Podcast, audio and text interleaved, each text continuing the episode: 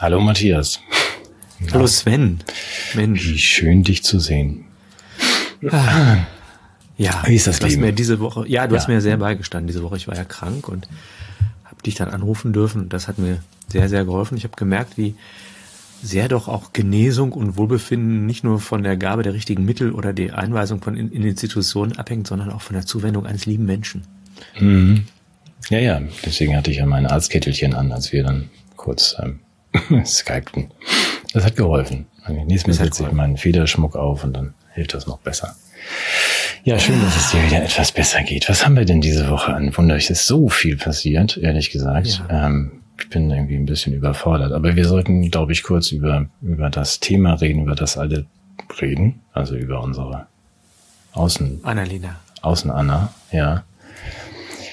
Ähm, ich muss dir ehrlich sagen, ich finde das, ich finde das übertrieben, weil das ist ja eigentlich nur ein Missverständnis. Wenn ich das richtig nachvollziehe, ist es, man schwört ja doch mit ähm, Stein und Bein und ein Eid, dass man dem äh, eigenen Volke dient. Dann ist, glaube ich, Artikel 56, wenn ich das richtig ähm, mitbekommen habe. Und das ist, äh, ich glaube, das einzige Missverständnis ist, dass sie hätte vorher sagen sollen, dass sie Ukrainerin ist.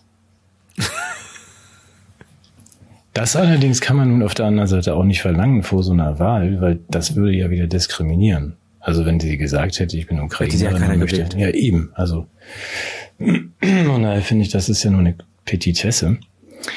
Sie dient also eindeutig mit allem, was sie kann und hat ihrem Volk. Ist nur anderes. Ja. Das ist ja auch, ähm, ich, wir haben ja häufiger schon von der Entnaturalisierung der Repräsentation gesprochen. Und jeder kann ja selbst entscheiden, welchem Volk er zugehört.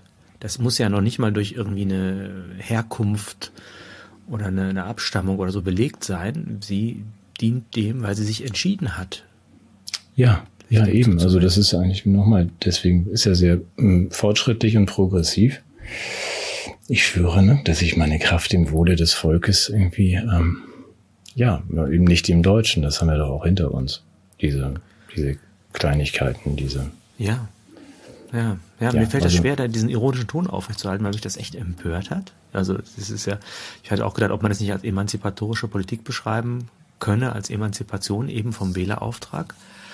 Ähm, meine Frau hat dann sehr ähm, treffend gekontert. Die Frau behauptet ja sogar, sie würde sich an Versprechen halten. Das wäre für sie ja auch ein ganz neuer Ton in der Politik, weil normalerweise werden ja Versprechen, insbesondere Wahlversprechen, werden ja gebrochen. Die werden gegeben im vollen Bewusstsein, dass sie nicht gehalten werden. Mhm. Ja, aber offensichtlich sind die Versprechen gegenüber den Wählern andere als gegenüber den dieser anderen Völker. Das kann natürlich auch sein. Ja, aber nochmal dieses, dieses trennende Rücktritts und so weiter. Wie gesagt, ich fand die Erklärung eigentlich ganz gut und ich, ich weiß nicht, wann wir ja nächste Woche sehen, was daraus Welche wird. Erklärung gab's denn? Und Nein, meine von eben, also dass man Ach, einfach ein bisschen ja, sich super, entspannen muss und sagen wir gut, dann schwamm drüber und wir haben auch andere und größere Fragen, glaube ich. Ähm. Finde ich nicht, nee, also da, ich, ich habe mich, ich habe mich schon ein bisschen geärgert. Weil hm. ich weiß ja nicht, wen sie meint mit ihren Wählern, ob das denn nur die sind, die die Grünen gewählt haben oder ob damit die, die das deutsche Wahlvolk gemeint ist oder wie auch immer. Aber jedenfalls äh, ist es doch unsäglich, also dass sie bereit ist, äh, unser aller Wohlergehen zu opfern für eine ja beliebige Entscheidung, die sie auch hätte anders treffen können. Also es, ich, hm. ich bin, also geht mir der Humor aus. Hm. Okay, dann, dann sollten ja. wir darüber gar nicht mehr sprechen, weil wir sind ja hier nee. für den Humor zuständig und irgendwie nicht für so ernste Dinge.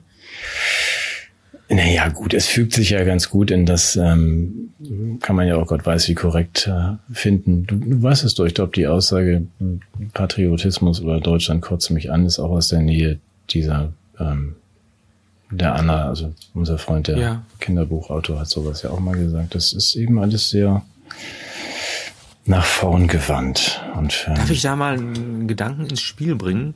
Hm, der ist jetzt unglaublich riskant, der ist auch ein bisschen konservativ, weil äh, dieser Begriff des Volkes ist ja lästigerweise in Grundsatztexte äh, des deutschen Staates eingegangen mhm. und kann da auch nicht ohne weiteres entfernt werden. Als Staatsgewalt geht vom Volke aus, dann gibt's halt diese äh, diese Widmung dem deutschen Volke und so weiter. Und ähm, ich glaube, es wäre den jetzt Herrschenden lieber, wenn der Bevölkerung stünde, mhm.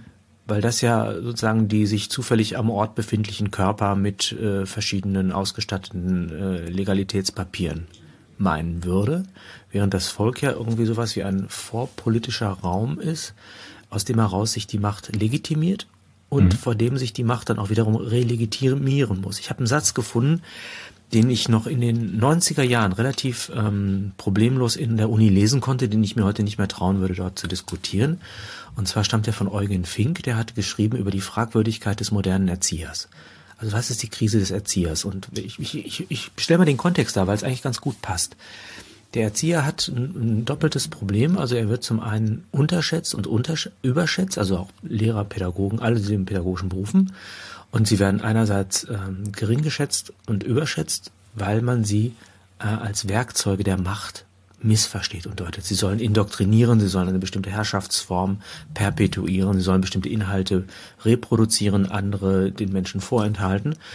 Und diese Wertschätzung, dass man sagt, ja, das sind sozusagen die Schlüsselagenten der Formung der nächsten Generation, geht aber auch einher mit dem Missverständnis, sie wären halt nur ein Instrument und wären nicht in der Lage, sich zu den Inhalten und Werten, die sie vermitteln sollen, selbst in ein Verhältnis zu setzen. Und das mhm. würde ich von jedem guten Lehrer, jeder guten Lehrerin auch erwarten, dass sie nicht nur reproduziert, was gerade in den Lehrplänen steht und die Staatsdok äh, nicht die Staatsdoktrin, sondern die jeweiligen Regierungsideologie reproduziert, sondern dass sie in einer höheren Verantwortung für den Menschen das auch nochmal filtert im Hinblick auf eine Perspektive, die das übersteigt. Und dann fällt ein Satz, auf den ich jetzt auch, also, weiß nicht, wenn du an der Stelle schon anhaken möchtest, gerne, sonst würde ich den Satz gerade noch bringen.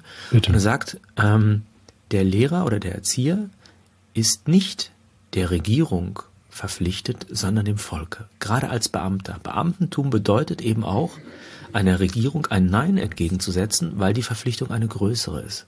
Mhm. Und ja. das begründet zum Beispiel das Remonstrationsrecht genau, auch und all diese sagen. Dinge. Mhm. Ne? Und ähm, was ich daran jetzt so erschütternd finde, ist, dass natürlich dieser Begriff des Volkes so anrüchig inzwischen dekonstruiert wurde. Also erst, es gibt zwei Einwände. Also wer Volk sagt, ist Nazi. Mhm. Was systematisch falsch ist, weil auch für die Nazis das Volk einfach nur ein Projekt war, das sie schaffen und formen wollten mit den Mitteln der Eugenik und der Gehirnwäsche. Also die haben einen Dreck aufs Volk gegeben, die Nazis, sondern die haben das Volk zu ihrem eigenen Herrschaftsgebilde gemacht. Mhm. Das ist das erste Argument, also würde ich komplett entkräften. Du kannst auf Volk Bezug nehmen, ohne Nazi, Nazi zu sein. Und der zweite Punkt ist, ja, sowas gibt es ja gar nicht, sondern es gibt immer nur einfach einen Haufen von Individuen. Es gibt nicht ein Ensemble von kulturellen Gemeinsamkeiten. Und da gibt es natürlich auch Beispiele, wo man zeigt, dass Staaten sich zusammengewürfelt finden durch irgendwie am Reißbrett gezogene Grenzen und so weiter. Und trotzdem gibt es irgendwie sowas wie geteilte kulturelle Gemeinsamkeiten, die irgendwie eingehen in politische Gebilde. Hm. Wenn ich jetzt also das Volk aber zum Ausgangspunkt mache, dann ist auch sowas, was, was die Frau Baerbock macht, ja, die, sie ist Volksvertreter, sie ist Dienerin des Volkes. Mhm. Darauf hast du ja angespielt. Mhm. Wenn ich aber sowas sage wie, äh, das Volk ist Dreck oder ich brauche das gar nicht oder wer da überhaupt darauf zu Bezug kommt, der begeht im Grunde einen Putsch, einen Putsch von oben, indem er nämlich die ihn ermächtigende Instanz, die der letzte Souverän ist, delegitimiert. Also die Volksdelegitimierung ist ja. ein Putsch von oben nach meiner Einschätzung. Ich glaube, ich habe mich jetzt um Kopf und Kragen geredet, aber ich musste das loswerden, weil ich denke, dass es sinnvoll ist, dass wir nochmal den Bezugsraum der politischen Willkür und der Ideologiebildung erweitern, um eine Rechenschafts, ja, rechenschaftsberechtigte Instanz, nämlich das wäre dieser dieser Bereich des Volkes. Was nicht heißt, dass das für immer feststeht, dass es keine Geschichte hat, dass da irgendwie auch nur ein fester Kreis von ethnisch äh, konsistenten Leuten zugehört. Darüber können wir ganz viel sprechen, muss man auch. Aber ich finde es wichtig, dass wir eine, eine weitere Instanz ins Spiel bringen, die über das, die, die Willkür der politischen Meinung und der, der Ideologie der Herrschenden hinausgeht. Mhm. Kannst du damit was anfangen oder war das? Ich kann damit eine Menge anfangen. Jetzt müssten wir dieses Thema aber wahrscheinlich mal ein Stündchen oder zwei mit ähm, anderen Menschen, die genauso lange sich damit beschäftigt haben wie du oder genauso tief. Mir fällt dazu nur ein, dass wir ja auf einem, völlig anderen Weg sind. Also du bist deswegen schon wieder mit einer Arschbombe ins Fettnäpfchen gemacht, weil weil ja dieses ganze Konzept des ähm, Volkes, ich glaube, es steht auch am Bundestag oben, dem deutschen Volke und solche genau. Dinge, also dass man sagt, dieser Begriff ist schon völlig aus der Zeit gefallen. Der ist schon Nazi. Also das Gebäude. Das war ja mein sich, Gedanke, ne? Das genau. Gebäude an sich ist auch schon Nazi, weil wir sind ja alle das führt in ein Feld, über das wir gelegentlich auch schon mal sprachen, also dass man sagt, das ist eigentlich alles nicht mehr gültig. Es gibt auch nicht diese Vereinbarung des kulturellen Raumes, in dem man sich an gemeinsame Regeln und Sitten hält und das nennt man dann halt halt Volk. Irgendwo muss man ja eine Grenze ziehen glaube ich. Also, oft hat die was zu tun mit einer gemeinsamen Sprache. Die fällt natürlich nicht mit geografischen Grenzen in eins. Das ist ja auch immer das große Problem. Das ist die große Chance und auch das, der, der große dynamisierende Faktor der Geschichte ist, dass wir nie eine, eine geografische Deckung von politischen Grenzen und kulturellen, kulturellen Grenzen oder eben auch Grenzen der, dieser Gemeinsamkeiten kommen. Das ist das ist mir völlig klar. Also ich bin da nicht naiv. Ich würde jetzt nicht sagen, ich naturalisiere das nicht, ich essentialisiere das nicht, auch für die Philosophen, die mir jetzt von der Seite kommen würden. Und trotzdem glaube ich, dass wir das als Perspektive brauchen, um dem Politischen eine gewisse Dynamik zu geben und auch eine ethische Qualität. Hm. Aber du bist, das wissen wir beide im Kern der, der größeren Problematik, dass man nicht nur sagt, wir können machen das Volk in Anführungsstrichen, das ist beliebig. Also du kannst es auch wählen. Du kannst alles wählen Du kannst dein Geschlecht alle 24 Stunden wählen, du kannst dein Volk wählen und deine äh, alle anderen Dinge. Weil es gibt dann, das, ich weiß nicht, ob wir das Fass heute aufmachen, diesen, den Liberalismus auf die Spitze getrieben, dass man sagt, es gibt keine, äh, nichts mehr, was gesetzt ist. Also es gibt auch nicht mehr gesetzt im Sinne von, das ist alles Nazi. Also sowohl ich bin irgendwie ein alter, morscher, weißer Mann, als auch ich bin dann irgendwie zugehörig zu einer Gruppe von Menschen und das bleibt auch so. Selbst wenn ich in Selbst wenn ich, sitze. ich kann mein Staat, die Staatsbürgerschaft wechseln, aber ja. meine Herkunft aus diesem, aus diesen Gemeinsamkeiten heraus kann ich nicht wechseln. Aber ist das nicht der Wunsch? Ist das nicht das Ziel, dass man sagt, ja. genau das kann ich auch wechseln? Es ist auch ja. nicht mehr, das gilt alles nicht mehr, weil man erst dann, wenn man dahin kommt, dass wir diesen Individualismus so auf die Spitze treiben, mhm. wir waren da schon mal, ne? das ist dann also. Nee, das ist ein guter Punkt. Lass uns den weiterverfolgen gerne. Also hatten wir jetzt überhaupt nicht abgesprochen. nee, überhaupt nicht. Wir sind jetzt gerade.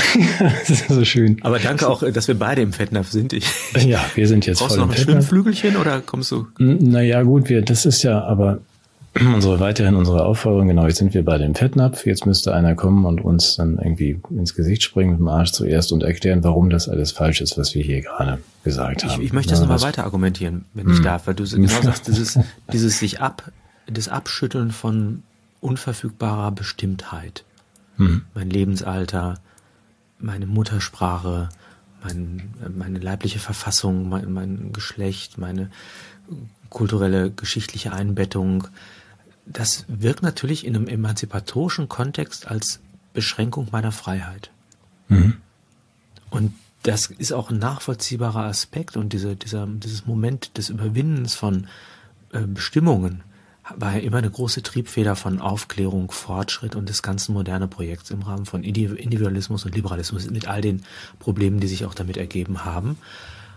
Und insofern kann ich auch den Rausch der Zertrümmerung dieser Bestimmtheiten gut nachvollziehen. Und ich muss ja. auch gestehen, ich habe auch in den ähm, 80er Jahren und den frühen 90er Jahren, als das mit der Postmoderne ähm, losging, auch ein bisschen von diesem Zaubertrank äh, getrunken und mich diesem Rausch auch ein wenig ergeben. Also diese, da gibt's ja dann die Autoren, die man lesen kann, die das alles dekonstruieren und zerstören.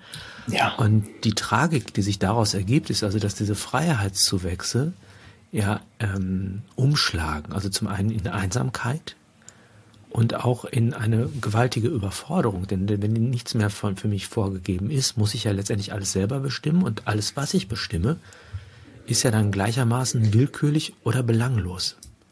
Mhm. Und ähm, dass die Erfahrung, die sich dann einstellt, ist, dass der andere und all diese Dinge nicht nur begrenzende Faktoren meiner Freiheit sind, sondern möglicherweise tragende Faktoren, Faktoren, die dann ermöglichend für meine Lebensvollzüge gewirkt haben. Und plötzlich sitze ich irgendwie einsam da, bin total frei, total verloren und zugleich völlig ohnmächtig und sitzt da wie so ein quengelndes kleines Kind im Ikea-Bällebecken, das inzwischen, ja, wo, wo schon alle nach Hause gegangen sind, die Eltern sind weg, es ist dunkel geworden und man macht nur noch. Oh, Matthias, weißt du was jetzt? Ähm, gut, dass wir nie schneiden. Das tun wir auch heute nicht. Aber wenn wir das jetzt weiterverfolgen, ja. bist du oder sind wir in dem, ich will es mal in meiner nicht so. War das jetzt irgendwie gefährlich oder böse? Nein, überhaupt nicht. Nein, nein, im Gegenteil. Aber wir sind dann zumindest bei einer äh, hochinteressanten Diskussion oder wären da, und zwar einer, die man gar nicht führen darf.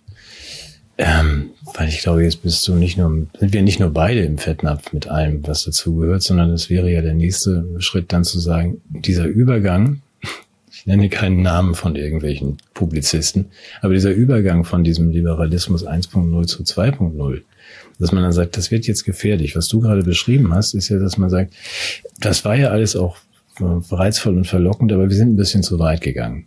Und ähm, jetzt gehen alle Gewissheiten flöten und wir haben überhaupt keine, keine Anker mehr, an denen wir uns festhalten können. Da käme dann jetzt jemand ins Spiel.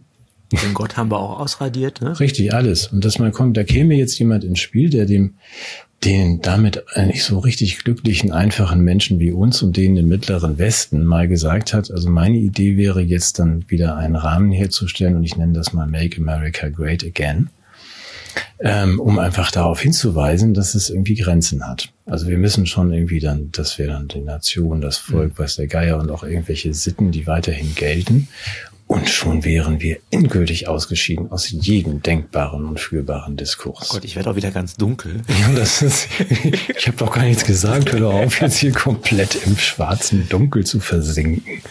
Komm da wieder nee, raus. Ich versuche das mal aufzufangen. Also das, ähm, das Problem, ja, wenn wir das sagen, also es gibt zwei Tendenzen, die sich dann anschließen. Ich will es aus dem Bereich der Andeutung jetzt mal rausholen, ohne das jetzt in Hinblick auf gängige Theoretiker zu präzisieren, sondern auf die Probleme, die sich darin verbergen. Gott, muss ich schon wieder hier oben regeln an meiner Kamera. Nee, du, dafür habe ich hier einfach so einen Lüfter, der irgendwie ungefähr mit oh, 70 Dezibel bläst. Aber gut, müssen wir durch. Also ja. bleiben wir mal eben bei diesem völlig verlassenen Kind im Bällebecken, das irgendwie alles bestimmen darf, aber irgendwie letztendlich ähm, völlig verloren ist es gibt zwei Tendenzen, der, der, diese Form der Auflösung, die den, das Individuum äh, zu seiner Befreiung genutzt hat, richten sich dann plötzlich gegen das Individuum selbst. Es wird dann, es stellt plötzlich fest, dass es selber ein Dividuum ist, dass es auflöslich ist, also etwa das Gehirn könnte an seine Stelle treten, also gerade im pädagogischen oder humanwissenschaftlichen Raum wird ja gar nicht mehr auf den, auf den Geist, auf das, den Menschen, sondern das Individuum eingegangen, sondern einfach als Ge das Gehirn als eine Art äh, kognitives System, was irgendwie alles steuert und regelt. Die Gene äh, oder es wird berechenbar durch Algorithmen und Big Data. Und äh, insofern ist das die Frucht des Individualismus nicht das blühende Individuum, wie es das früher mal gab, als der Individualismus gar nicht so stark war. Mhm. Also Sokrates, Leibniz, Goethe und so lebten ja durchaus noch unter der Bedingung von, von, von tragenden Gewissheiten und waren gleichwohl oder vielleicht gerade deshalb sehr ausgeprägte Individuen. Und insofern ist es, wendet sich dann dieser, dieser, dieser Befreiungsgedanke, dass wir nicht nur das Individuum von etwas befreien, sondern dass wir das Individuum von sich selbst befreien. Mhm. So genau. gegen das Selbst, dass es dann letztendlich aufgeht in dieser doch nicht besonders verlockenden Utopie des Great Reset, ja, wo ja einfach die soziale Steuerung und die, die, die technokratische Optimierung der Welt, die Individualität letztendlich tilgt. Und die andere Gefahr, die sehe ich jetzt aber auch, dass das, was man jetzt nach der, dieser Diagnose als Heilung heranziehen könnte, selber den Charakter einer gefährlichen Utopie haben könnte. Das heißt, die Verführbarkeit der Menschen, die aus diesem Sinnvakuum herauskommen, mhm. durch Ideologien, die halte ich tatsächlich auch für eine große Gefahr. Und das gilt jetzt für, für sämtliche Entwürfe und äh, mal, naive Utopien, die man jetzt anbieten können. Das kann tatsächlich, also ich, wenn ich jetzt sozusagen die, den Verlust der Kategorie des Volkes gerade benannt habe, hm. bin ich natürlich weit davon entfernt, sowas wie einen Nationalchauvinismus als Heilung der Krise des Individualismus vorzuschlagen. Im Gegenteil, da sehe ich eine ganz große Gefahr. Also sozusagen die, der große, starke Mann, der verspricht, das alles zu heilen und die Menschen hinter sich ein. Das hatten wir schon mal und war ja. möglicherweise auch eine Reaktion auf diese große Krise, die aber natürlich keine Lösung dargestellt hat, sondern die Not der Menschen ausgebeutet hat für eine Scheinlösung, die aber letztendlich die Katastrophe noch verstärkt hat. Und insofern ja. ist, ist mir die, die Ambivalenz sehr, sehr bewusst, um die es da geht. Und deshalb muss man sehr, sehr sorgsam sowohl mit dem Benennen dieser Probleme sein, als auch mit dem denjenigen, denen man sich dann anvertraut, die, die einem dann Lösungen versprechen. Genau, wichtiger Hinweis, dass wir eben nicht, also wir sind ja keine, keine Trumpisten, die es dann für so einfach halten, dass man einfach sagt, nö, dann lass uns doch wieder auf unser ähm, besonderes Volk und unsere Nation mhm. und dann daran soll er dann die Welt genießen. Das, da bin ich eben Gleich ganz wohl. bei dir, aber das ist, ja, es ist einfach. Ich muss nur nochmal sagen, wenn irgendjemand der Algorithmus hört zum Glück nicht zu und sonst auch keiner, ansonsten haben wir mit diesem Gespräch ähm, ein Problem. Aber wer es honorieren möchte und in den Genuss einer solchen Tasse kommen könnte. Was für ein schöner Übergang. Ein kleines Signal geben auf den üblichen Spendenkanälen. Wir, es war nämlich die Frage jetzt im Chat, wie kommt man an diese herrliche Tasse? Wir verschenken die als äh, sagen, Verlosung unter denjenigen, die uns unterstützen und damit möglich machen, dass wir auch weiterhin im Fettnapf uns rumsuhlen können, oder? Ja, das ist ein sehr guter Hinweis und wenn ich das dann nutzen darf gerade, also ich, ähm, ja, erstens machen wir das weiter und verlosen an alle, die helfen, diese Tassen und auch manchmal ein Hoodie und wenn ich den gerade mal wiederfinde in meinen Kisten oder eine Mütze oder was wir sonst so haben. Ich mache auch Beanies noch für den Winter, das braucht man ja. Aber ähm, ich muss dabei dann zu meiner äh, Schande gestehen oder bitte um Entschuldigung, dass ich zum Beispiel die Gewinner letztes Mal gar nicht äh, auf unserer Website irgendwie vorher, ich nenne die ja auch nochmal mit Vornamen, damit sie sich schon freuen können, drei Tage vorher. Habe ich nicht geschafft, genauso wie andere Sachen nicht so richtig so funktionieren, wie ich mir das in meiner naiven Art vorgestellt habe. Ich krieg viel Post, wo bleibt mein Passwort, wo bleiben die neuen Inhalte. Dazu sagen wir vielleicht nochmal was gesondert, ähm, nachdem wir fertig sind und stellen das auf die Website oder auf YouTube, weil es nicht so einfach ist, wie es aussieht zu meinem Leidwesen. Das müssen wir nicht Und jetzt ich muss nochmal auch sagen, dass das nicht an guten Willen oder Engagement mangelt. Der Sven hat das eine oder andere graue Haar dazu gewonnen. Wer die ersten Folgen sieht, weiß, mhm. dass die genau. vorher noch ein bisschen dunkler waren, weil ja. er nämlich tatsächlich sehr, sehr viel Energie reingesteckt hat in diese Lösung und es gibt da, aber das, das werden wir dann nochmal genauer erklären. Das machen wir mal Trotzdem, gesondert, das ist auch ganz spannend, ja, aber das ist nicht hier, also genau, ja. Mhm. Genau. So. Ähm, Ich finde die Frage trotzdem wichtig, die wir gerade aufgeworfen haben, weil ähm, diese, wir sind eine sehr ernste Sendung heute. Ich, habe, ich hoffe, das ist okay. Ich habe auch in Kritiken gelesen, dass einige Leute sagen, ja, die Zeiten sind inzwischen so, dass man zwischendurch auch nochmal ernst sein muss und auch vielleicht unsere Ironie und der Sarkasmus, der tut ganz gut, aber vielleicht können wir heute auch signalisieren, wie ernst es uns ist. Ich will nochmal ganz grundsätzlich sagen, dass diese Krise so viele Ebenen hat, in, in denen wir uns verheddern und dass wir versuchen in der Sendung die auch alle zu bespielen. Also wir beschreiben natürlich ganz akut den, den Irrsinn der politischen Dysfunktionalität. Ja, wir machen uns darüber lustig, werden wir auch gleich auch noch machen, was die uns alle vorschlagen und wie die versuchen uns mit, mit Scheinwelten äh, gewissermaßen abzuspeisen, während die Realität den Bach runtergeht und wir versuchen auch die Auswirkungen auf unsere individuelle Psyche an unserem Beispiel deutlich zu machen, indem wir einfach mal gucken, wie spiegelt sich eigentlich die, die Zeitgeschichte und die politischen Ereignisse in unseren Biografien und in unseren Seelen. Und mhm. da, das finde ich immer toll, wenn da Leute schreiben, also auch bis hin zu der Frau, die geschrieben hat, dass sie ihrem Kind auch Herzchen, äh, Plüschherzchen aufgenäht hat in der letzten Woche, als ich über mein Karnevalserlebnis geschrieben habe. Eine Ebene haben wir wenig angesprochen und vielleicht kommt das demnächst auch noch häufiger. Das ist neben der Lösungsperspektiven-Geschichte, die wir auch bespielen werden, ist die Frage nach den äh, intellektuellen tiefen Ereignissen und Erschütterungen, die nochmal über die Ebene der politischen Macht und der, der Hintergrund herrschenden oder Diskurse hinausgeht, nämlich eine ganz große Orientierungskrise. Und mhm. ich glaube, dass wir sprachen jetzt auch im, im Vorgespräch schon mal ganz ausführlich darüber, ähm, wenn wir uns mit den Menschen, die sich in der Kritik der Verhältnisse einig sind, und das ist schon viel anzuerkennen, dass es, dass Dinge schieflaufen.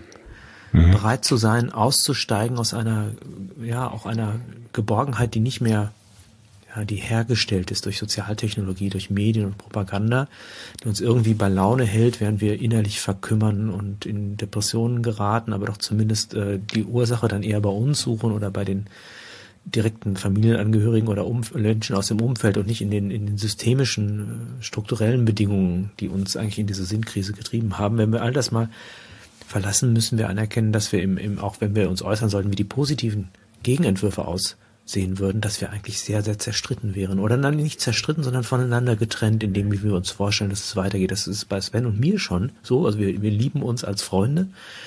Ja, und trotzdem wir sind überhaupt nicht einer rollt Sven dann mit den Augen, wenn ich dann wie in eher konservativen Gedanken formuliere. Und ich würde dann sagen, naja, also was Sven sich vorstellt, das, das ist vielleicht auch gut gemeint, aber ob das was für meine Existenz wäre, weiß ich auch nicht. Und das heißt, es, auch wenn es an guten Willen und intellektuellen Möglichkeiten gar nicht mangelt, haben wir ein großes Problem, dass wir vor einer Vielzahl von gewaltigen Möglichkeiten stehen, in die in die Zukunft gehen könnte. Und vielleicht gibt es so viele Entwürfe, wie es auch Menschen gibt, die sich darüber Gedanken machen. Und der Rahmen, in dem man sich einigen könnte oder ein gemeinsames Fundament oder so, der ist ja mit erschüttert worden. Also früher war das mal der, der religiöse Glauben. Ja, ich meine jetzt nicht die Institution der Kirche, sondern irgendwie die Gewissheit eines Gottes und dass der irgendwie Maßstäbe über uns errichtet. Dann war es mal die, der Glaube an die Vernunft, die in der Lage sei, wenn sie nur hinreichend argumentiert, dass sie dann auch alles irgendwie auflösen könne.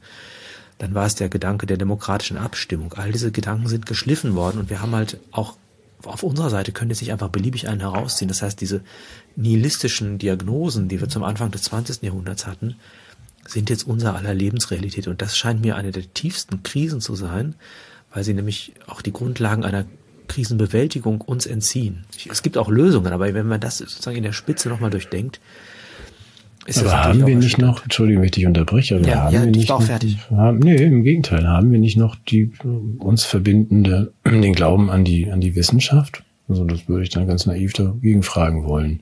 Ich halte davon nichts, aber als, als Gruppe, dass man sagt, wir trauen ja. und glauben den wissenschaftlichen Analysen von Krischi und Herrn Fauci und die haben schon. Du meinst jetzt gesellschaftsanalytisch, ob Wissenschaft nicht so eine Funktion eingenommen hat? Ja, sie hat sich anreichig ja. gemacht an die Stelle der, und das war ja auch das Projekt der Moderne und der Aufklärung mit einer gewissen Berechtigung, dass man sagt, ja. also das ist jetzt ein Verfahren, in dem die Vernunft sich selbst eine solche Rahmung gibt, dass das Unbestrittene zumindest auf Zeit mal zur Geltung kommen kann und damit eine Verlässlichkeit. Das Problem an Wissenschaft ist, dass sie doch immer nur sagen kann, was der Fall ist. Ich verdunkle hier schon wieder. Was ist denn hier los? Das ist ja erschreckend. Meine Kamera. Verdunklungsgefahr nennt man das. Dunkelflaute hier. Ja, und ähm, die Wissenschaft kann nur sagen, was der Fall ist. Die kann aber nicht sagen, wie wir leben sollen. Wir, wir sind letztendlich in einer normativen Krise. Aber die Wissenschaft sagt doch gerade, wie wir leben sollen, beziehungsweise die Politik äh, gestützt auf das, was die Wissenschaft angeblich oder tatsächlich ähm, an Ergebnissen und Fakten produziert. Ich will, ja, will nur da einfach bleiben, weil ich habe das Gefühl, wir sind schon noch überwiegend in der Phase, wo man die, die Wissenschaft die Religion ist. Wir beide wissen, wissen, dass die Wissenschaft nicht mehr heil ist. Aber und selbst wenn sie heil wäre, könnte sie, wie gesagt, sie kann aus sich heraus nur sagen, was der Fall ist. Die Wissenschaft kann sagen, dass, also, dass bestimmte Maßnahmen bestimmte Folgen haben und auch das, darin tut sie sich schon schwer genug. Also wenn sie funktionieren würde, könnte sie das. Also sie könnte zum Beispiel sagen, wenn du Geld einsetzt, kannst du damit, äh, was weiß ich, kannst du berechnen, wie viele Menschen du damit sagt, Chris, oder wie viel äh, Kunstgalerien nur damit äh, mit Bildern, also das, das sind sozusagen, aber die, die Wertentscheidungen, ob wir A oder B tun, die müssen politisch getroffen werden. Und wenn die Politik sich hinter Wissenschaft versteckt, missbraucht sie die Möglichkeiten der Wissenschaft. Und das wäre ja unsere Kritik schon seit längerem, dass die äh, die Wissenschaft, also die funktioniert ja in Teilen auch noch. Ich will das ja gar nicht in, in Abrede stellen, aber eben auch ein bisschen äh, als, als Hure der, der Politik missbraucht wurde in, in, in Hinblick auf diese markanten Themen, die jetzt im ideologischen Rahmen eher untergebracht sind. Ich mache das mal jetzt ganz konkret am Gasthema. Also da hat ja, glaube ich, der ehemalige NBW-Chef gesagt, also ähm, die Frage der Energiesicherheit, ähm, die ist ja nicht äh, eine politische Frage, sondern das kann man berechnen. Man kennt die Verbräuche der Menschen, man weiß äh, die, um die Leistungsfähigkeit Leistungsfähigkeit der Systeme. Mhm. Man weiß, dass zum Beispiel ähm, die Solarzellen und die Windräder wunderbar zur Vollversorgung ausreichen würden, wenn immer Sonne und Wind und alles wäre und so weiter. Aber da wir ja das nie haben, brauchen wir ich, 30 bis 60 Gaskraftwerke noch, die auch noch gebaut werden müssen, um irgendwie den Ausfall der anderen Energien zu versorgen. Das ist ein, ein Rechenbeispiel. Mhm. So, das könnte man machen. Die Politik weiß das, das ist von Experten hinreichend kommuniziert worden und ähm, sie hat sich aber dem jetzt irgendwie nicht unbedingt gefügt, weil sie eine Sollensentscheidung getroffen hat, die damit nichts zu tun hat.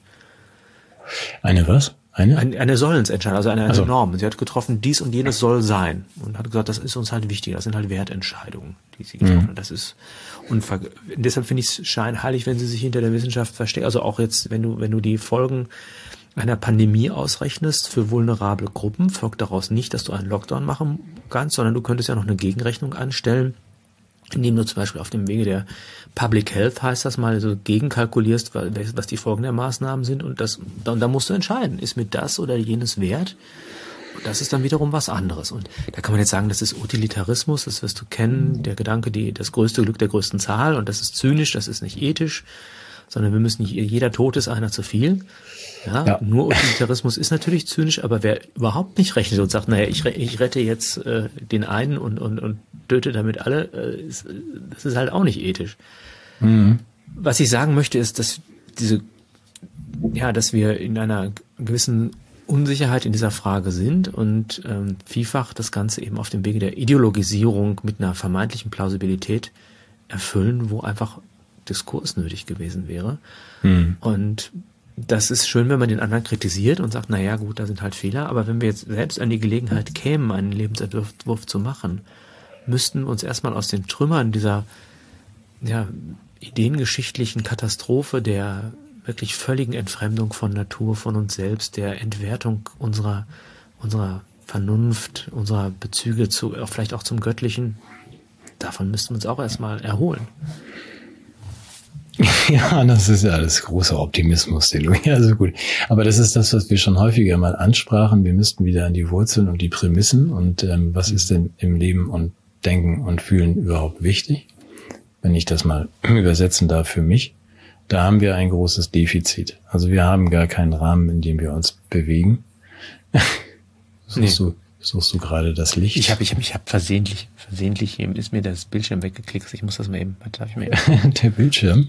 Du hörst mich ja noch, hoffe ich. Ich höre dich noch. Nee, jetzt bin ich wieder. Das reicht auch völlig. Also du musst mich nicht sehen.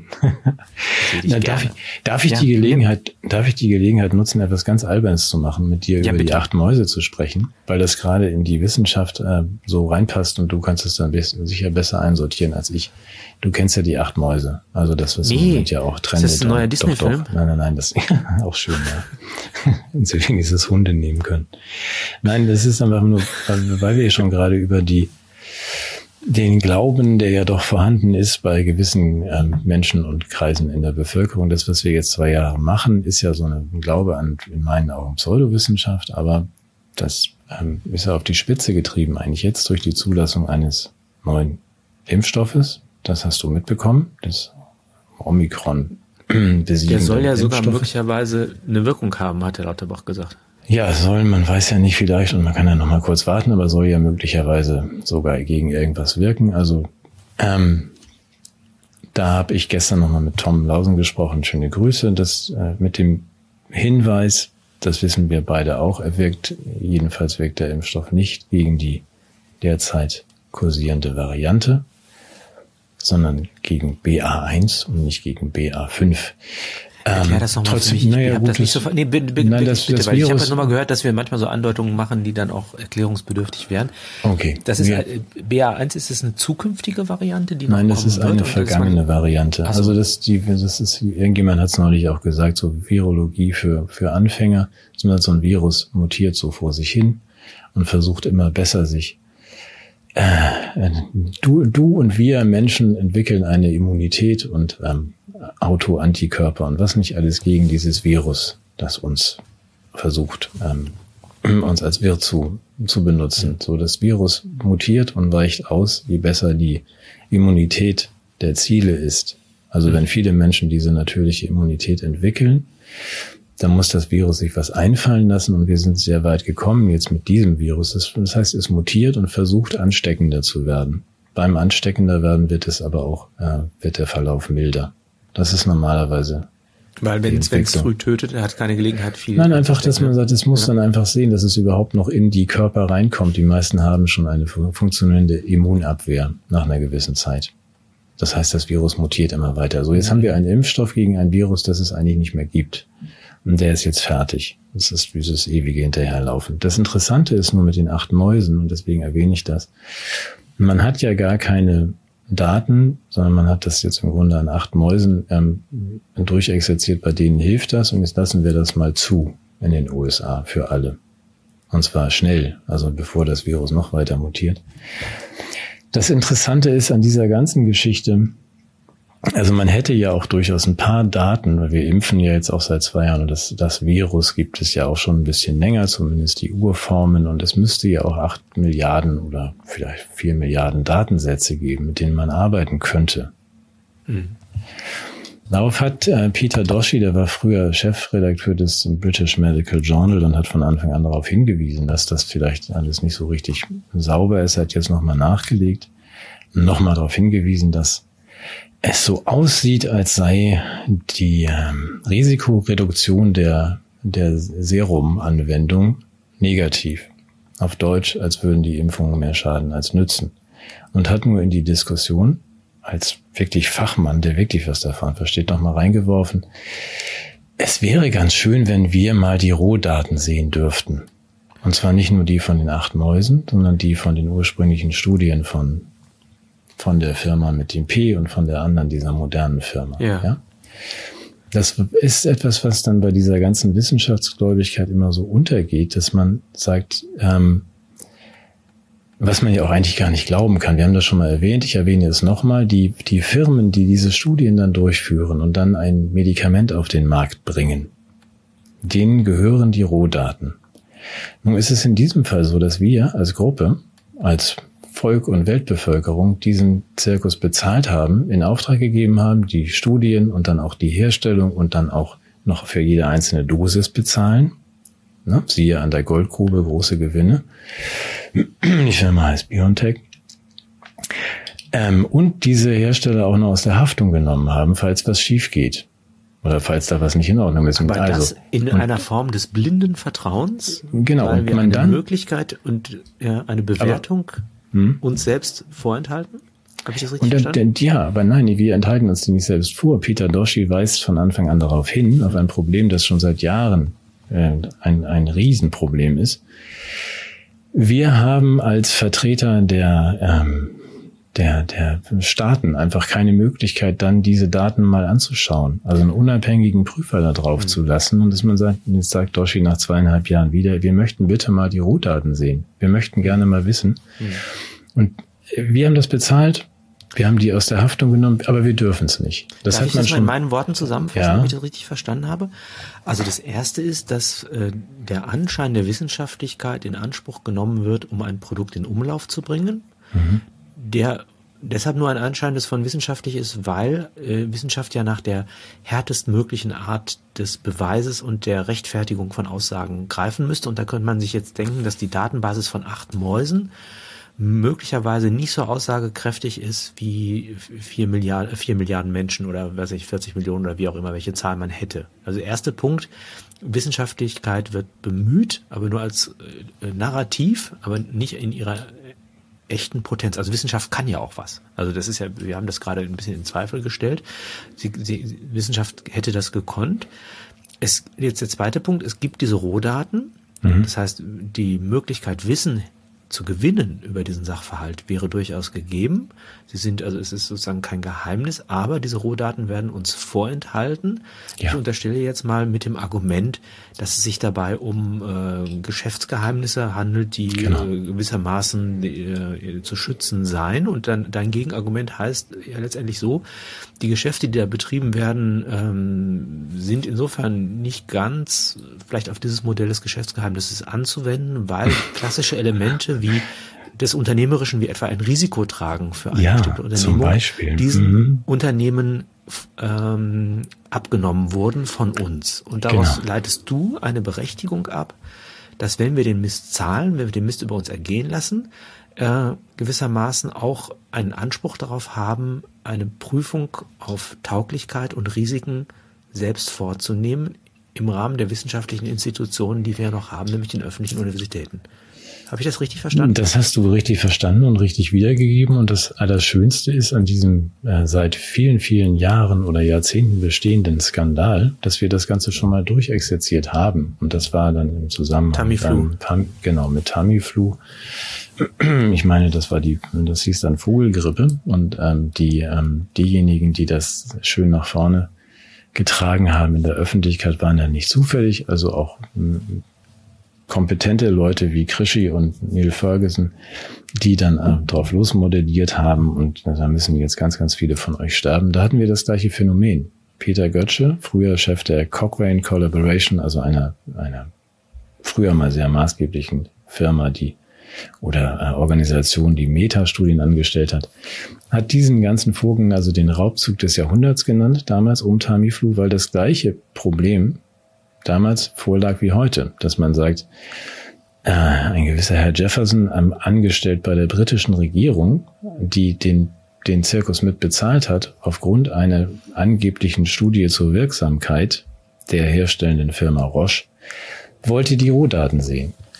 Und das überhaupt stimmt. Ja, also ja. ob man diese vielen, vielen Milliarden, also ob das jetzt irgendwie überhaupt irgendeinen Effekt hat oder vielleicht schadet oder nur gar nichts nützt. Es hat zehn Jahre gedauert, bis Jefferson an die Rohdaten ran durfte. Und es hat äh, viele, viele Prozesse und viel, viele Schweinereien auf den Weg gegeben. Das, wir sind jetzt wieder auf dem gleichen Weg. Ja, das heißt, wir, wir haben überhaupt keinen Zugriff, deswegen Doshi, British, British Medical Journal, früherer Chefredakteur, der immer noch darauf hinweist, aber er rennt dagegen eine Wand insofern, weil das eben internationale Gesetzgebung ist und man sagt, ja, könnt ihr eigentlich gar nichts machen. Ihr könnt euch jetzt nur darauf verlassen, dass das schon stimmt.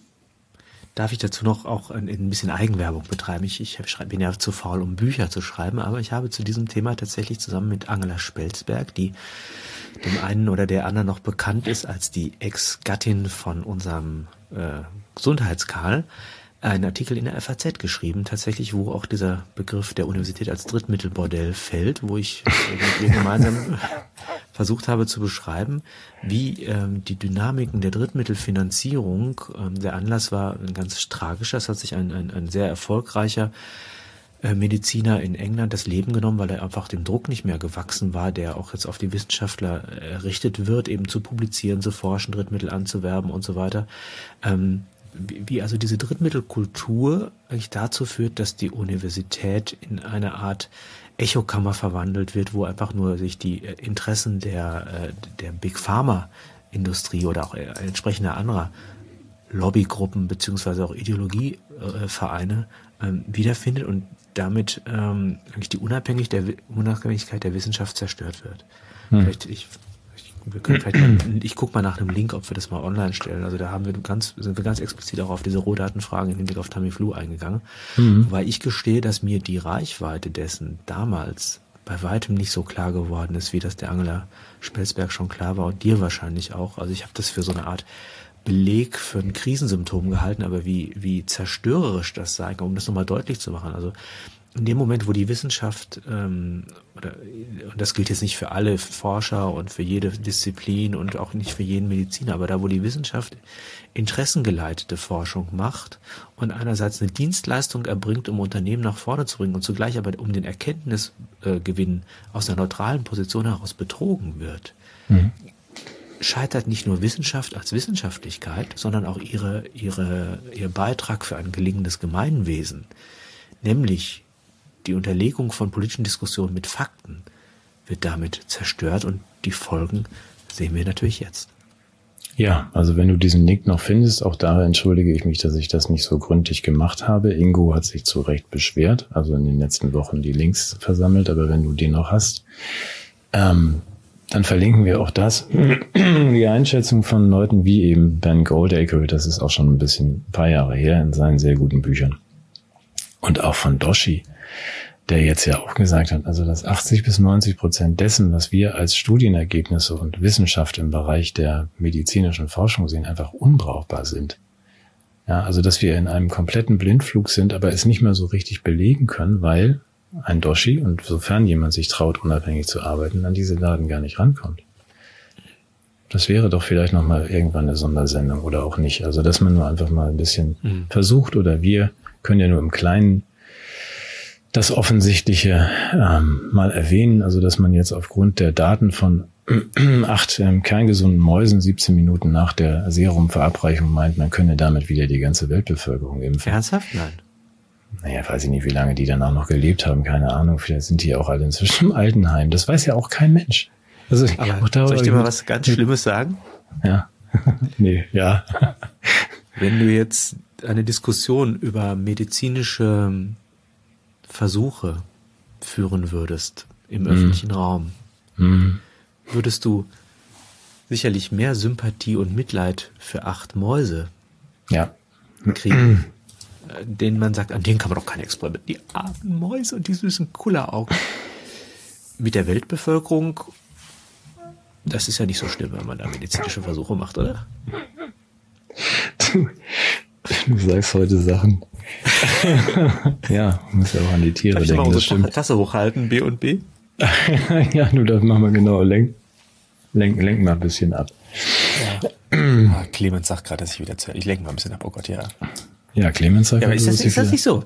Ist das, also das ist ja, das ist ja, das ist ja genau das Problem. Also vielleicht, und da kommen wir noch zu einem anderen systematischen Punkt, aber wir kommen ja jetzt im ganzen Kram, den wir machen, wir kommen wir heute gar nicht. Aber lass uns, lass uns eine ernste Sendung machen. ich habe hier diese, ich habe hier Zettel. Okay, wir hören jetzt gleich auf. Die, unsere Stunde ist auch gleich um. Mach du mal irgendwas Nee, aber das anderes. passt, das passt systematisch doch ganz gut. Ähm, also warum sind Leute ähm, ergriffen vom Schicksal von acht Mäusen? Ich übrigens auch. Ja. Mhm.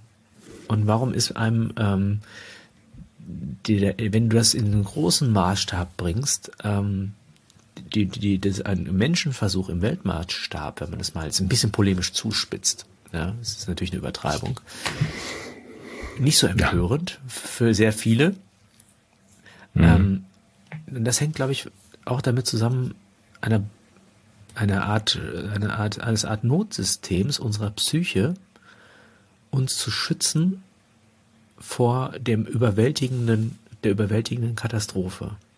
Wir haben uns ja selber immer gefragt, warum ähm, stimmen manche, gehen Menschen mit bei der Analyse und bei der Beschreibung der Realität und auch bei der politischen Konsequenz und warum steigen Einzelne aus? Und ich glaube, das ist vielleicht gar nicht jetzt böser Wille oder nicht die Bereitschaft, intellektuell zu folgen, sondern auch einfach eine Art seelischer Selbstschutz, der einfach abstreiten möchte, sobald das, was als Gedanken geäußert wird, so bedrohlich und so groß ist, dass man sagt, na, das möchte ich mir gar nicht vorstellen und weil ich mir das nicht vorstellen möchte, halte ich das auch per se für falsch.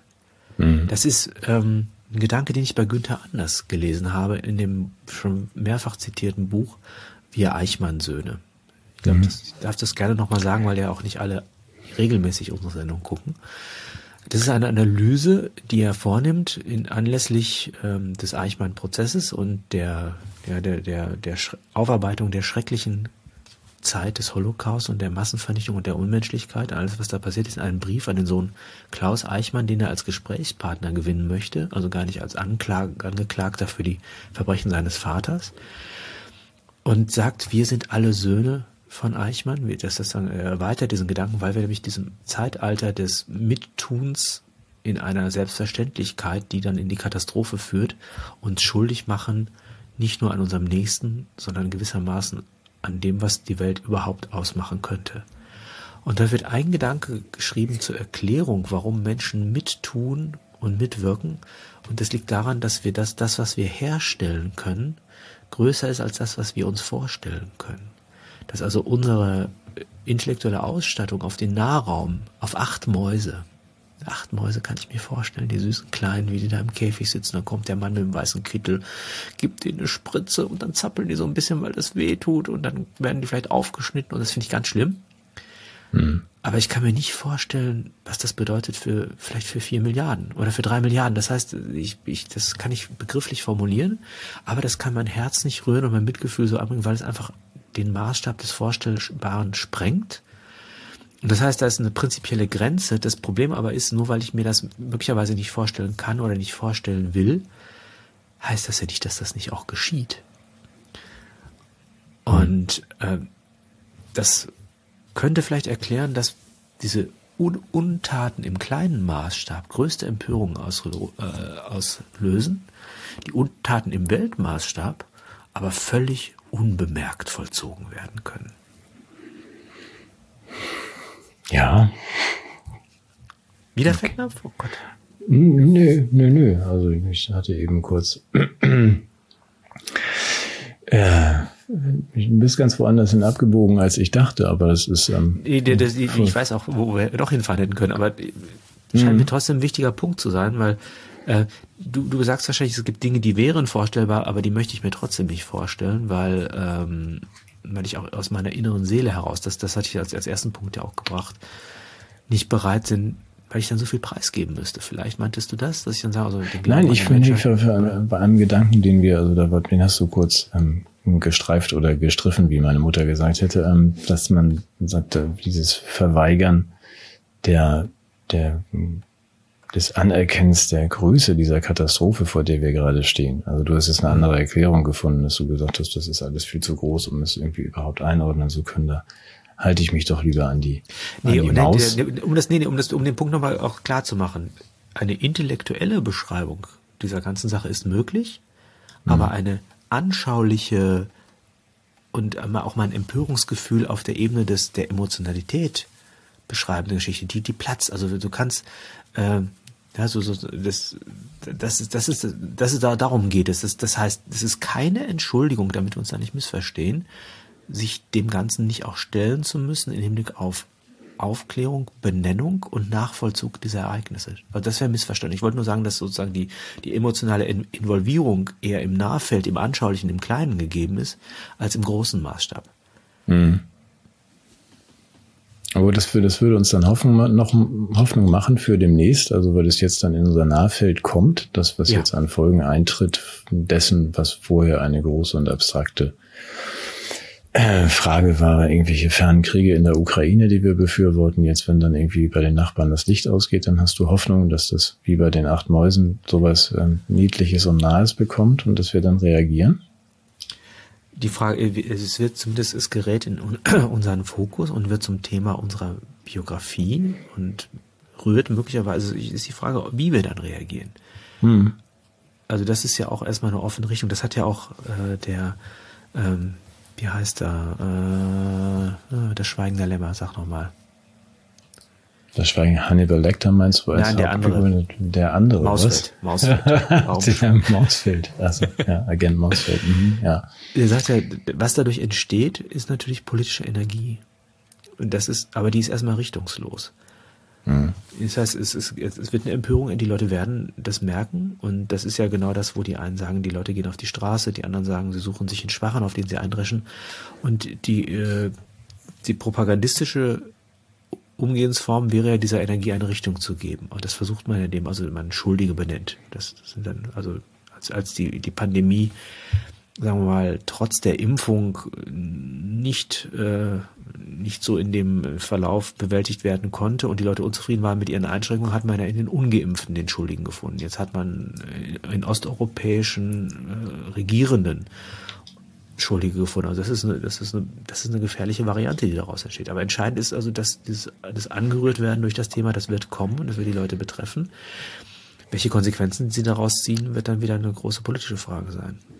Ja gut, dann gib doch noch deine Einschätzung dazu, bitte. Ab. Wie, wo, wie werden Sie denn reagieren? Also wenn wir schon konkret an der Stelle sind. Ich äh, streiche jetzt alles von meinen Zetteln, was ich hier noch hatte. Das mache ich nächste Woche zum Goldenen Blatt und zu Juniper und Ach Mensch, das hätte ich auch Ja, nee, nee, das machen, wir gern, das machen wir gerne ein andermal. Mhm. Ähm, auch das Bill irgendwie die ganze Welt mit Nasenspray versorgen will. Aber, aber mal ganz kurz, nee, aber ganz kurz mal die, mhm. äh, deine Einschätzung wir sind ja unter uns, also persönliche Einschätzung. Was, wie, wie werden denn die Leute jetzt reagieren? Also das, was sie, das ist, glaube ich, wird sich nicht vermeiden lassen. Du hast die Rechnung ja vorher noch aufgemacht, dass man braucht so und so viel Gas. Mhm. Ich glaube, Vince Ebert hat es auch mal aufgemacht. Es ist einfach eine Rechnung. Wissen, genau. also streng wissenschaftlich und sie ist gar nicht so kompliziert. Man braucht so und so viel Energie und die haben wir nicht für diesen Winter vermutlich. Und das heißt. Und für die nächsten fünf möglicherweise auch nicht? Aber lass uns doch mal mit diesem anfangen. Also, dass ja. man sagt, das ist schon, auch wenn wir dann die Museen ausgeschaltet haben und die Straßenlaternen, es mhm. wird dann auch noch ein bisschen mehr ausgehen. Und wie werden die Leute reagieren? Mhm. Wer ist dann schuld? Also wir, weil wir uns nicht haben impfen lassen oder nee, weil die, wir den Waschlappen die, nicht benutzt haben. Das ist eine schöne Formulierung von äh, einem Kollegen, den, äh, dem Kollegen Meschnik, der sagte, wir könnten den Waschlappen ja als Übergangstechnologie oder Brückentechnologie nutzen. Sehr gut. Auch eine schöne Idee. Also ähm, es gibt ein großes Spektrum. Ich glaube, dass der erste Winter noch ähm, getragen sein wird von einer von einer Konformität, dass die Leute sagen, ja, das ist aber auch notwendig und richtig, dass wir jetzt hier frieren. Das ist ja schließlich für die gute Sache und wir mhm. halten zusammen und wir kultivieren jetzt den Mangel irgendwie als äh, als Accessoire unseres Lifestyles. Das könnte ich mir vorstellen, dass das für viele Menschen prägend wird. Ähm, vor allem diejenigen, die ja äh, im politischen Raum als relevant betrachtet werden. Dann gibt es die Menschen, die ohnehin schon preisgegeben wurden von der Politik und sich selbst aufgegeben haben in, in weiten Teilen Deutschlands, die einfach für sich überhaupt keine Perspektive mehr sehen und die auch nicht im politischen Raum unterbringen werden. Die werden sicherlich in große Verzweiflung und große Not gestoßen werden. Und da könnte ich mir vorstellen, dass die sich Dinge einfallen lassen, wie sie sich am Leben erhalten. Wenn ihnen die legalen Möglichkeiten der Lebensfristung entzogen werden, werden sie zu illegalen Mitteln greifen und eher im Bereich der ja, der, der Notbeschaffung, also dass das früher das Fringsen war. Kennst du, weißt du, was es ist? Mhm. Fringsen in Köln, da gab es auch natürlich große Energieknappheit und da gab es einen Bischof Frings in, in Köln, der gesagt hat, na ja, dann, was ihr für euch mitnehmt, das nehmt ihr mal mit. Also wenn er ein bisschen Kohle klaut und so, äh, hat das gewissermaßen mit einem theologischen Segen versehen, dass die Menschen einfach leben müssen. Und das wird, das hat eine sympathische Art hier im, im Rheinland, dieses, dieses Fringsen. Das kann natürlich auch dazu führen, dass damit die ähm, Rechtssicherheit im öffentlichen Raum, das legitime Eigentum des Einzelnen bedroht wird von Menschen, die aus Not sich nicht anders zu helfen wissen, als ihr Leben zu fristen auf dem Wege der illegalen Aneignung von etwas. Das kann ich mir vorstellen, dass das Menschen betreibt. Das ist aber auch noch keine politische Aktion, sondern das ist erstmal eine, eine Form der, der kriminellen Lebensfristung, wo man eben fragen muss, kann man denen das vorwerfen, wenn man ihnen die Möglichkeiten zu allem anderen entzieht. Ähm, dann, also das, das sind so ein bisschen meine Perspektiven. Ich kann mir vorstellen, dass es ein paar Gruppen gibt, die ähm, die Dinge durchschauen und etwa die Landwirte und viele andere, die dann auch auf die Straße gehen. Und da arbeitet man ja auch schon dran, die jetzt zu spalten und bloß nicht dazu zu äh, führen, dass die, dass man zueinander findet. Also dass, also dass sie bloß nicht mit den Querdenkern zu tun bekommen oder mit den Pazifisten. Das linker Protest sich keinesfalls zusammenfindet mit der Freiheitsbewegung auf der konservativen Seite und so weiter. Daran arbeitet man ja auch. Ich könnte mir vorstellen, dass sie es in diesem Winter noch hinkriegen. Das zu überbrücken für ein das Jahr. Zu überbrücken, dass ohne dass daraus ein politisches Thema würde. Weil also du hast, ja hast keine Sorge, dass es dann diesmal die Ungeimpften oder die Russenversteher trifft oder so. Ja, das kann, das kann auch sein, dass man das dann wieder in die eine oder andere Richtung lenkt. Also wenn wir, wenn wir nicht so viel verstehen, also wenn, wenn wir Putin nicht das Gefühl gegeben hätten, auch wir beide, dass, äh, dass wir möglicherweise die Sanktionen wieder zurücknehmen und das große Versprechen, das Annalena dem ukrainischen Volk gegeben hat, brechen. Hätte, er wäre er schon längst eingeknickt und unsere Sanktionsmaßnahmen hätten ja Erfolg gehabt. Deshalb sind sozusagen die Pazifisten, könnte man ja dann so konstruieren, schuld daran, dass wir alle frieren. Ja, okay, gut. Das wäre dann ja dann mal eine Gruppe, die wir uns vornehmen können. Das war genau meine Frage. Weil das mit den Ungeimpften wird wohl auch möglich sein, aber vielleicht auch schwierig, weil wir da ein bisschen impfmüde sind alle oder auch die ja. schon geimpften. Das wäre dann eine ganz schöne Idee. Okay. Ja. Du wolltest es wissen, also ich, ich bin ja, woher, woher soll ich wissen, wie es weitergeht? Aber jedenfalls ist mein Gedanke, dass aus, äh, aus, aus, aus Mangel und, und politischer Demütigung nicht zwangsläufig auch äh, politische Reflexion und politisches Engagement folgt. Nee, nee, das wollte ich auch gar nicht unterstellen. Meine Frage an deine Kristallkugel war nur, wie, wie es sich dann entwickelt, im, wenn es so kommt, dass es ein bisschen dunkel und kalt wird. Also ob die Leute dann zusammenhalten und sagen, das machen wir jetzt mal so. im Winter, oder ob es einen Sündenbock geben wird, was für mich die eher naheliegende Entwicklung ja. wäre. Ja. So. So eigentlich also zumindest in der ja. medialen Kommunikation. Ob die Leute bereit sind, diesem Sündenbock-Vorschlag auch zu folgen, da bin ich mir nicht so sicher. Wahrscheinlich tun sie es, weil man, hätten ja auch all das, was in den letzten zwei Jahren passiert ist, nicht für möglich gehalten, wenn man es uns vorher erzählt hat. Also ich halte nichts für Ach, hast du das? Das darauf muss ich aber ja. hinweisen, auch mit Link und so hast du das gesehen. Das fand ich dann in dem Zusammenhang doch sehr schön, dass die aufklärerische, also das sturmreif geschossene Geschütz der, der Demokratie, der Spiegel, ähm, da gab es einen schönen Text, ne? Hast du das gesehen? Wie gut kennen Sie Ihre Nachbarn? Ach. Von Mel Melanie Allmann. Nee, Ammann heißt sie. Ähm, den verlinke ich mal, weil das war, war wirklich gut. Ist das also, eine Aufforderung zur äh, Solidarität in der Nachbarschaft? Ja, so ungefähr. Es war mein, ja, eher dazu, also dass man sagt, das ist ähm, äh, irgendwie aufgeblasen, die das sind ja alles russische Spione wahrscheinlich. Also wenn die jetzt zu lange das Licht anhaben oder ein neues Auto oder sowas, dann guckt da mal genauer hin. Das fand ich doch schon sehr schön. Das wird aber ja offenbar weiter gelesen. Ja, so. Gut. Was wollen wir jetzt noch machen? Nee, das war jetzt irgendwie Doch, so, so viel schöner Ernst. ich muss noch was Lustiges machen. Was, hm. was will ich? Nasenspray hätte ich gerne vom Bill. Nee, Nasenspray. So ja, der, das wirft er ja nur ab, also um die ganze Menschheit zu. Ah. Was Lustiges für dich, weil du bist, lass uns das doch noch machen, weil du bist ja eigentlich der Experte für Mondgas und ähm, ja. für Energiesicherheit und da ich, natürlich muss ich mir auch manchmal was einfallen lassen und habe dann habe jetzt eine Maschine entwickelt, mit der man aus, aus Gold Öl machen kann. Das, das, ist ja geil. Auch gut, ne? Also, dass man aus einem Goldbarren kriegt man nach meiner Methode glatt eine Kilowattstunde raus, kostet dann natürlich auch entsprechend.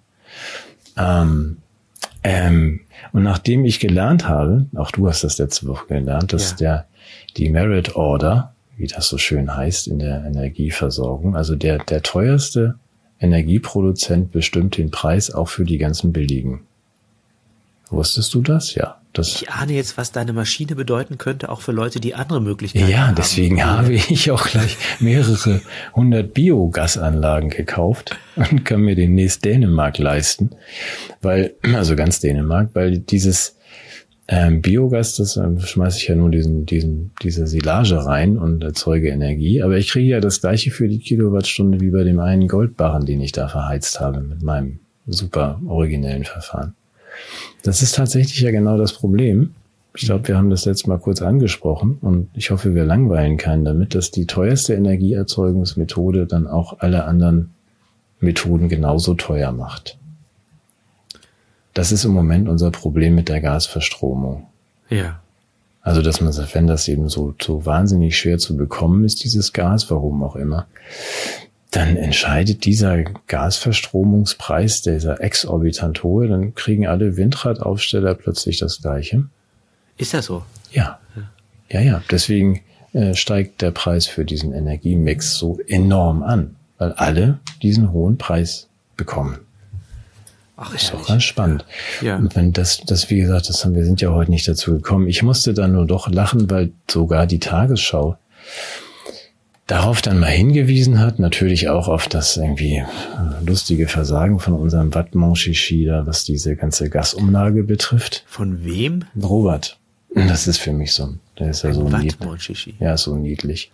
aber dass man, ja, aber dass man dann auch sagt, diese, äh, diese Juniper-Geschichte hat dann ich verlinke das gern, sogar die Tagesschau mal gemacht, wie viel Filz da im Spiel war, überhaupt zur Entstehung von Juniper, was die Tagesschau dann nicht gemacht hat, war, ähm, du weißt, dass es ein finnischer Konzern ist.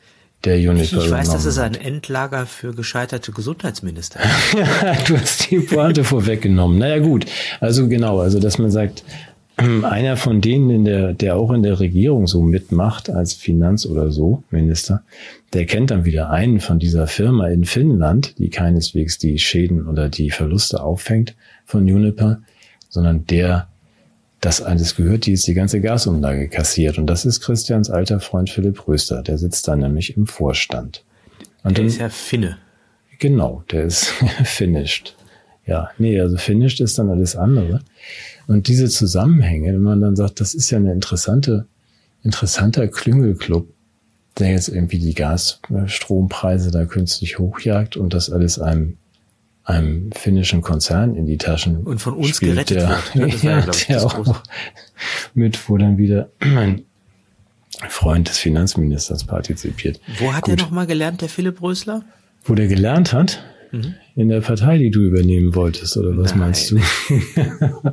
der hat auch noch eine Zusatzausbildung beim als Young Leader gemacht, ne? Ja, ja. Das, dazu ja. hat der Ingo die sehr schöne Frage.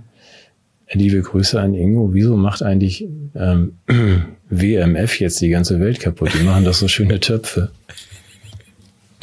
Das fand ich, fand ich berechtigt, die Frage. Ich habe das ja. vorher auch immer ganz gern genommen zum Kochen, aber das ist jetzt ich vorbei. Ich die jetzt. Ich ja, die also jetzt. WMF, das war's. Ja. Okay, als Rausschmeißer finde ich vielleicht für uns, auch das hast du vielleicht mitbekommen, vielleicht auch nicht, aber wo wir gerade bei Krischi waren, also dem, dem Lindner. Ich habe ja wenig zu lachen, aber letzte Woche dachte ich dann wirklich, hast du es mitbekommen, dass er erklärt hat, warum die, warum die Hilfen nicht fließen? Also für die Corona-Hilfen, fürs Ahrtal und wie das alles so ähm, da ist ja einiges an ja, nein, ja, genau, ja, sie können, die Bundesregierung kann nur 100.000 Überweisungen am Tag. Und es ist ja auch unheimlich schwer, diese Namen und die Ansprüche dann mit der IBAN zu kombinieren. Die muss man ja erstmal finden. Das ist ja Datenschutz hier in Deutschland. Das hat er tatsächlich so erklärt. Also das nicht etwa bei, ich mache sowas ganz modern, über Elster heißt das. Also ich gebe dann so auch, tatsächlich hat das die Finanzverwaltung, hätte, hätte meine IBAN. Ach so, ja. ja Aber ja. offenbar ist das in Deutschland nicht so verbreitet. Dann bin ich so eine Ausnahme. Also nicht, dass man das anders machen dürfte, aber das war jetzt die Erklärung. Ich fand das nachvollziehbar, dass man sagt, wenn der, der Finanzminister jetzt tatsächlich diese ganzen IBANs von Millionen Menschen alleine raussuchen muss. Ja, hast du weißt du, was dabei rauskommt? Ja. Der füllt das dann alles alleine raus an. Ich bin äh, aus. Ich bin schon fertig, wenn ich irgendwie 100 Bücher signiere. Ja. Und, und wenn ich mir vorstelle, Christian muss diese ganzen IBANs jetzt per Hand in einen Überweisungsträger schreiben. Fürs Ahrtal. ich noch. Na, irgendwann verschreibt man sich mal, das führt doch innerhalb von Tagen zu einer Sehenscheidenentzündung bei dem. Da kann der überhaupt nichts mehr machen. Und er kann nicht zum Arzt, weil er alles voll ist, weil alle krank sind aus unerfindlichen Gründen. Aber ich will jetzt zu seinen Gunst nochmal sagen, er hat, er hat ja damals ein Privatfoto auf seinen Wahlkampfplakaten äh, zur Verfügung gestellt, wie er noch tief in der Nacht im Schein der Lampe zwischen den Akten. Kannst du dich erinnern? Nee, zum Glück nicht. Was war also, das? War das so ein ja, schönes Schwarz-Weiß-Foto von ja, genau, Rakete? Ja, ja. Wirklich, ja. Mhm. ja. Und also ich nehme dem das ab. Der hat sich alle Mühe gegeben. Ja, der hat jetzt zehn Überweisungen ausgefüllt, eine davon für Philipp Rösler und jetzt irgendwie, ja, jetzt ist Der ist frisch verheiratet, der Mann, gönn dem auch mal eine Ruhe. Mehr ja, gut, okay, dann warten muss wir. Muss er von seinem Schreibtisch schon mal aufstehen und was von seiner Frau haben. Ja, genau, dann wartet das A-Teil halt noch bis zum Januar 23, ja. dass der Postbote durch die dunkle Nacht angeritten kommt. Mit einem schönen Scheck von Christian Lindner. Gut. Ja, herrlich. Was für eine ja. Sendung mal wieder. Ja. Und wir in der nächsten Woche noch jemanden haben, der uns mag. Ja, das weiß ich auch nicht. Mal gucken, ob wir dafür endlich mal gesperrt werden. Wir werden sehen. Okay. Okay. Ich wünsche dir und euch allen einen schönen Sonntag. Gleichfalls. Bis Tschüss. dann. Ciao.